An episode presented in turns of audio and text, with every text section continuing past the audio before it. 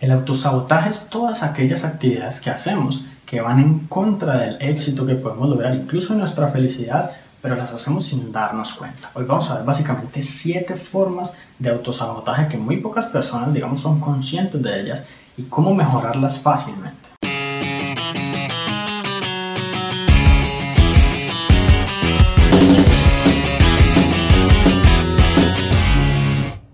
Hola, mi nombre es Juan Sebastián Celis Maya y la primera forma de autosabotaje es comer de más, comer exageradamente.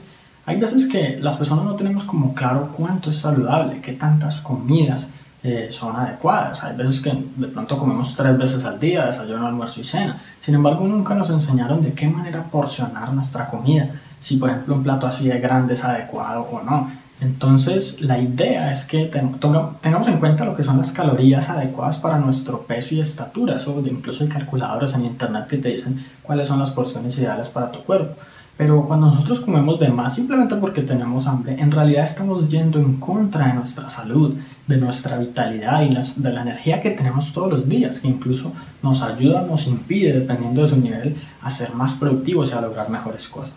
Una segunda forma de autosabotaje es muy curiosa porque es la contraria a la anterior, comer de menos. Hay veces que las personas cuando quieren adelgazar o tienen una, una contextura, una genética difícil, creen que de pronto comiendo menos van a, van a lograrlo, cuando en realidad la idea no es comer tanto poquito, sino comer más saludable o incluso hacer ejercicio y seguir comiendo normal o de pronto incluso cambiar ciertas grasas o fritos por verduras y por frutas o por cualquier otra cantidad de cosas. Digamos que yo no soy un experto en el tema de la nutrición, pero sí sé que comer poquito tiene muchos efectos negativos, principalmente el tema como del desánimo, del cansancio y del no sentirnos como con ánimo y energía a lo largo del día. La tercera forma de autosabotaje a la que nos hemos acostumbrado casi que por naturaleza es no tomar acción a tiempo. Por ejemplo, hay muchas personas que sufren de, cierto cáncer, por ejemplo el cáncer de próstata, solamente porque postergan y no toman acción a tiempo al hacerse un examen. O las personas que, por ejemplo, fuman y dicen, sí, yo en algún momento voy a dejar de fumar, pero no lo hacen a tiempo, no toman acción a tiempo. Y cualquier otra cantidad de cosas que sabemos que nos afecta, sabemos que nos hace daño, aquellos hábitos negativos que no tenemos, pero que tenemos y que no hemos dejado, aquellos hábitos positivos que aún no tenemos y que sabemos que nos producen buenos resultados, pero cosas por las cuales no nos decidimos ya y no tomamos acción. Sí, entonces ese tipo de cosas, aunque es indirectamente negativo y nos afecta de forma indirecta, eh, es una manera de autosabotearnos, porque de alguna manera todos sabemos que si nosotros mejoramos esos aspectos, en el futuro vamos a estar en una mejor situación. La cuarta manera en la que nos saboteamos a nosotros mismos es siendo autocompasivos. Todos tenemos problemas en la vida y dificultades pues terribles por las cuales tenemos que pasar. Sin embargo, hay algunas personas que todo el tiempo es autocompadeciéndose, todo el tiempo es sintiendo lástima por sí mismos y se quedan ahí, se quedan en un círculo vicioso de tristeza, de remordimiento, de arrepentimiento, pero nunca salen y de alguna manera u otra nunca buscan alternativas. Peor aún, se quejan, sacan excusas y buscan maneras como de, de entender las cosas de forma que no son ellos los responsables por su vida. Y la manera de solucionar esto, pues obviamente es no conformarse con la situación actual, por más difícil que sea salir de ella ni mucho menos culpar a otras personas por nuestros fracasos, ni, ni ser tan mediocres pues como, como creyendo que las demás personas son las que tienen que venir a resolvernos nuestra situación, los gobiernos o nuestros padres o nuestros jefes. Siempre desde que somos niños consideramos que son nuestros padres, cuando somos de pronto más, más grandes consideramos que son los profesores, luego los jefes y así nos la pasamos toda la vida esperando a que alguien venga y nos salve.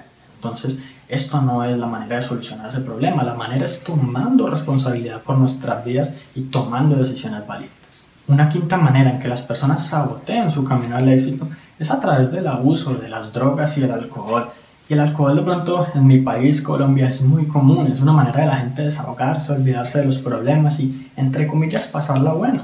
La verdad es que cada cierto tiempo escucho unas noticias horribles sobre personas que tomaron alcohol y se estrellaron o incluso accidentaron a otras personas en automóvil. O bueno, la cantidad de problemas, yo me imagino que tú tienes claro que son increíbles y que de alguna manera u otra es atroz el, el efecto tan negativo que esas cosas producen. Y ni hablar del tema de la drogadicción.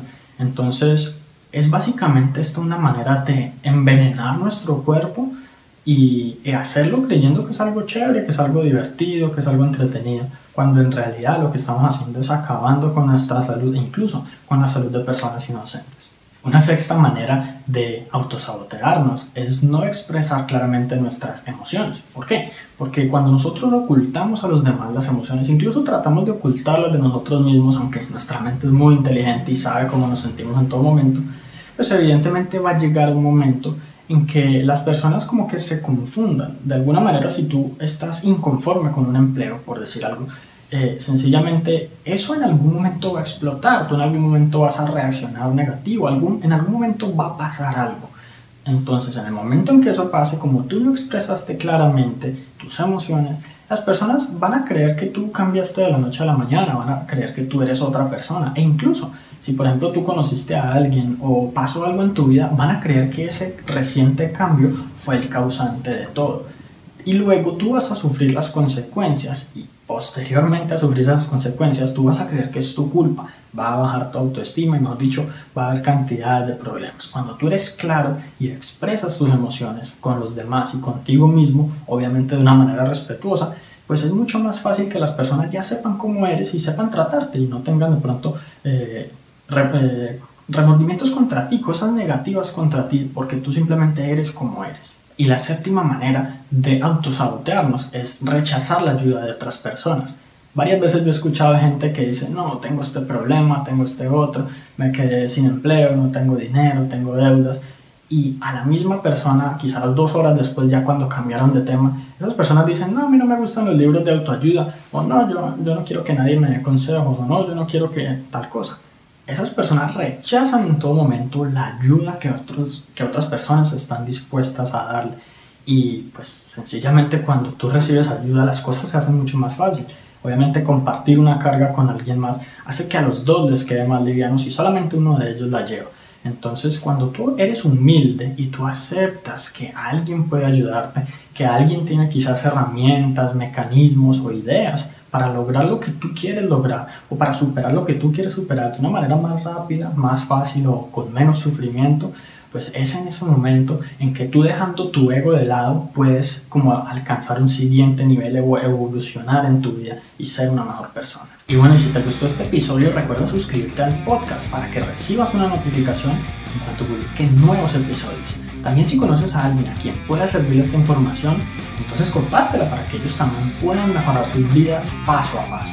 Y si quieres aprender aún más sobre el éxito personal y sobre cómo liberarte de todas esas cosas que te limitan para triunfar en la vida, entonces tengo un material gratuito que sé que te va a encantar.